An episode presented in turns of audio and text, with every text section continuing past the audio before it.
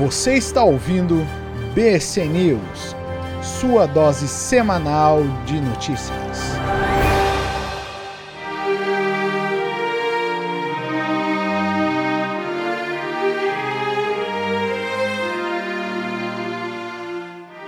Saudações, brothers and sisters! Aqui quem vos fala é Diego Mendes e hoje serei vosso emissário na América do Norte. Mas antes de mais nada, vamos aos avisos.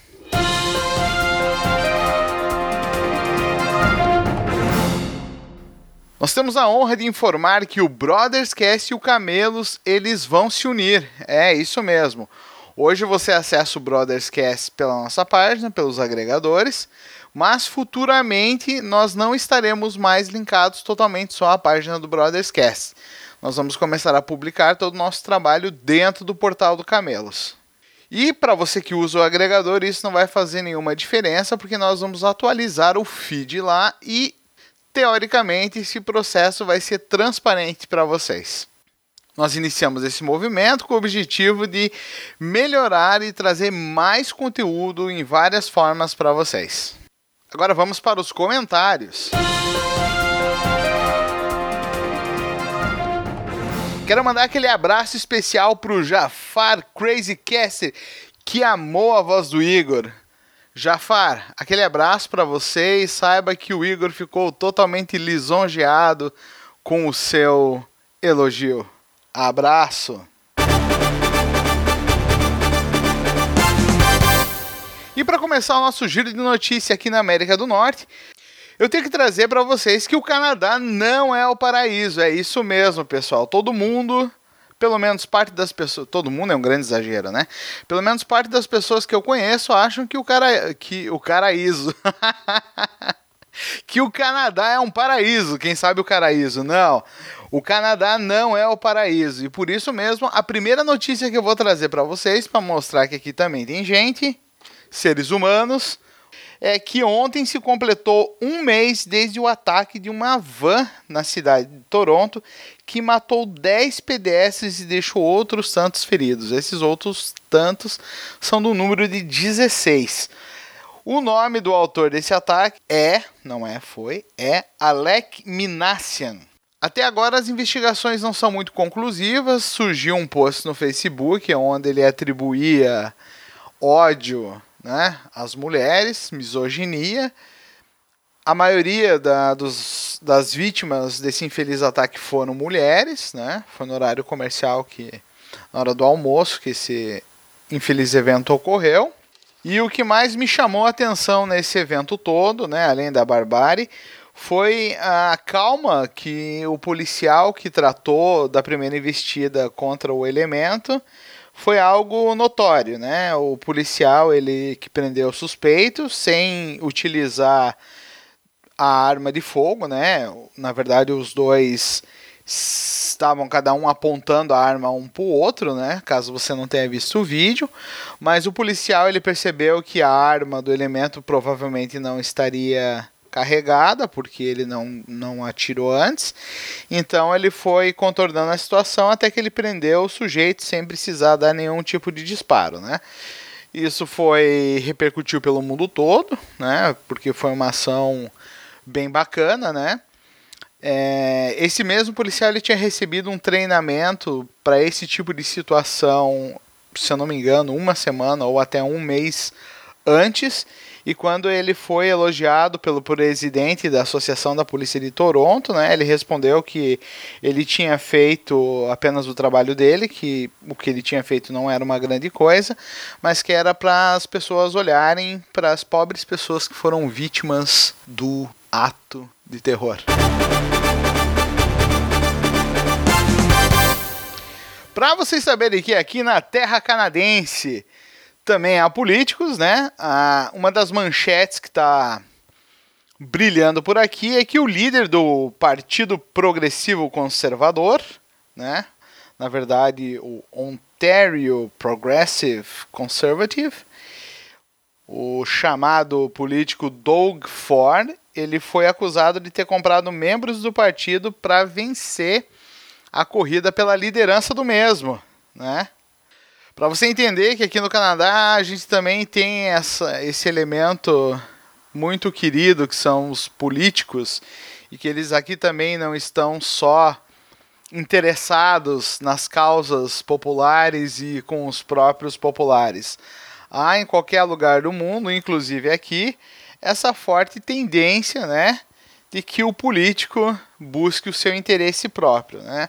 Nós temos as campanhas de marketing fortes no YouTube, então quando você está assistindo aqui um vídeo do YouTube, você vai ser premiado, agraciado com propagandas dos partidos e eles usam as mesmas expressões, os mesmos tipos de acusações que nós temos nas terras tupiniquins e que está nos Estados Unidos, né? Nós presenciamos há poucos anos atrás a vitória do atual presidente Donald Trump sobre a Hillary Clinton, né? Uma campanha que, assim como a campanha Tupiniquim da Dilma contra o Aécio, foi uma campanha marcada por uma série de acusações, debates de baixo nível e toda aquela sujeirada que a gente já está acostumado.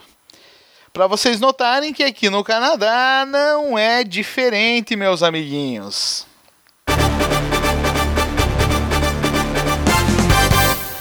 Mais uma bela notícia do mundo canadense. Ontem, infelizmente, nós tivemos a seguinte highlight no dia.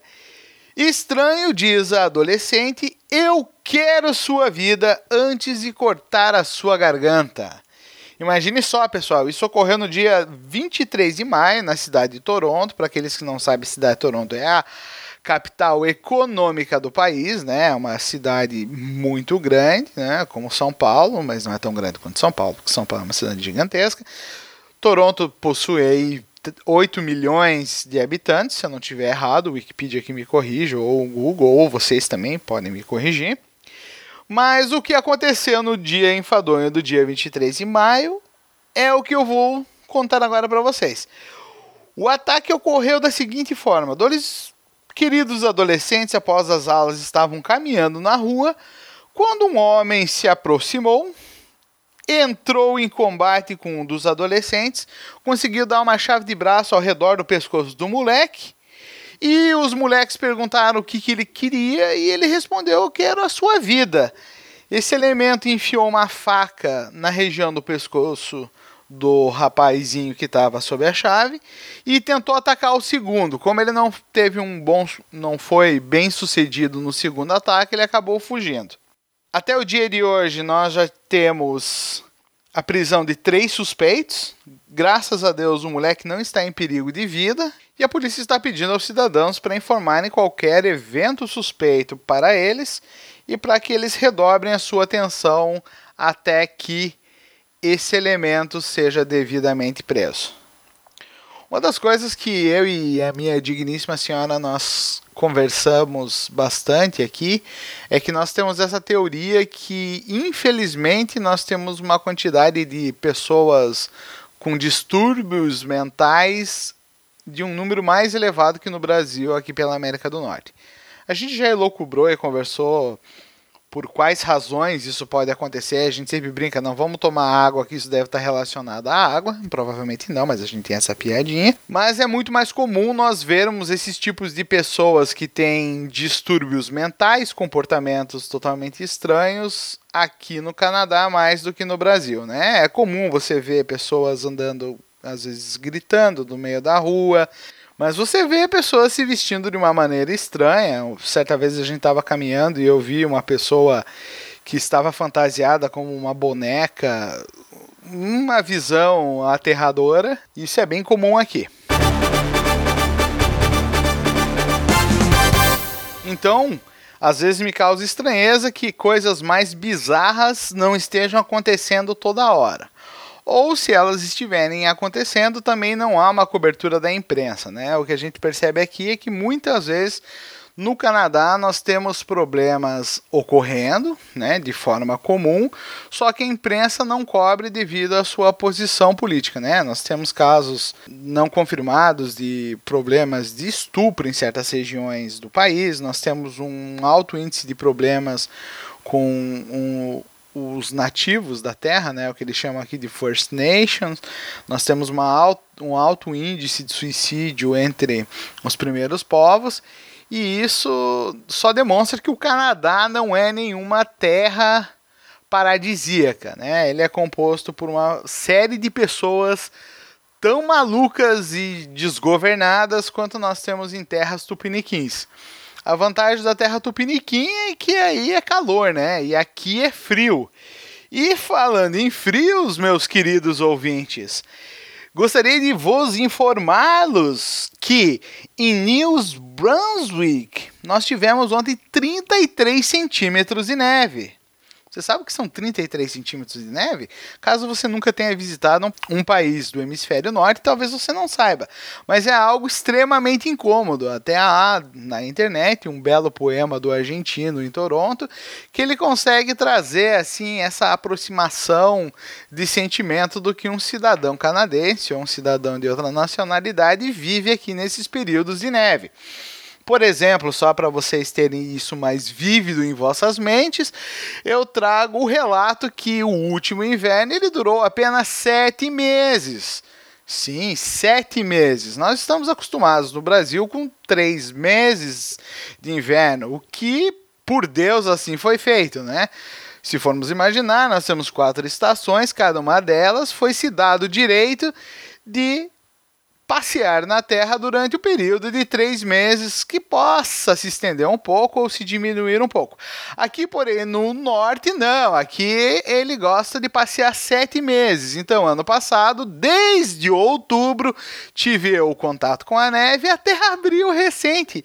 E agora abro a internet para trazer essas notícias para vocês quando sou achincholhado por essa notícia terrível que há 33 centímetros de neve em New Brunswick.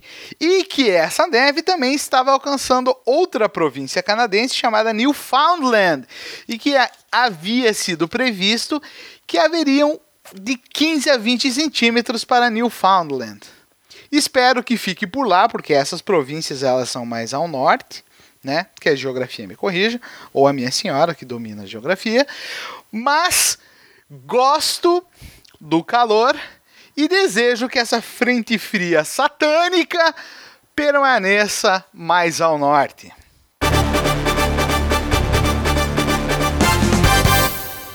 E como todo bom informe de notícias, vamos trazer notícias que afagam vosso coração.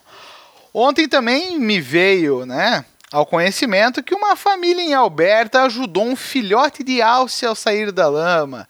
Que coisa bela, meus senhores. Eles estavam passeando de barco num rio e eles viram o pobre coitado do alce, um animal extremamente violento e desgovernado, também para aqueles que não sabem, um animal extremamente grande, pois o alce geralmente alcança proporções maiores que um cavalo.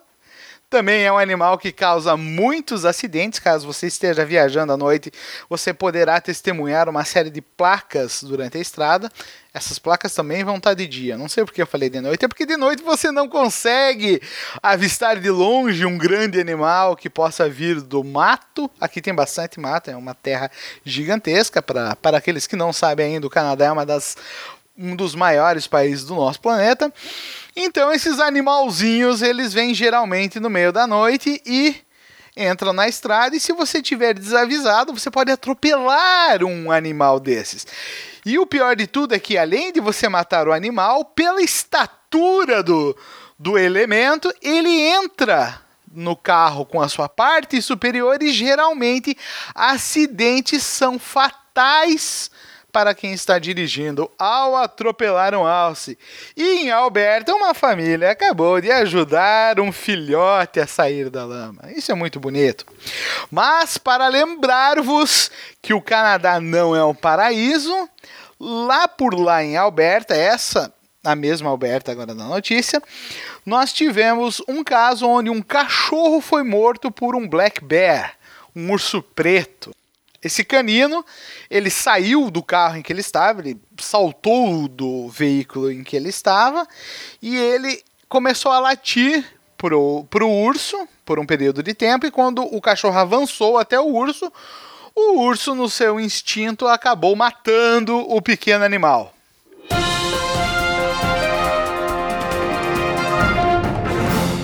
Meus queridos, esse foi o primeiro BC News América do Norte, trazendo para vocês e para o Igor, principalmente para o Igor, um pouquinho do que nós vivemos aqui. Abraço no coração, sugiro que você continue escutando as news que já estão no seu feed a respeito do Brasil e aguardando próximas novidades que virão aqui dessa terra gelada. Um abraço no coração, até mais!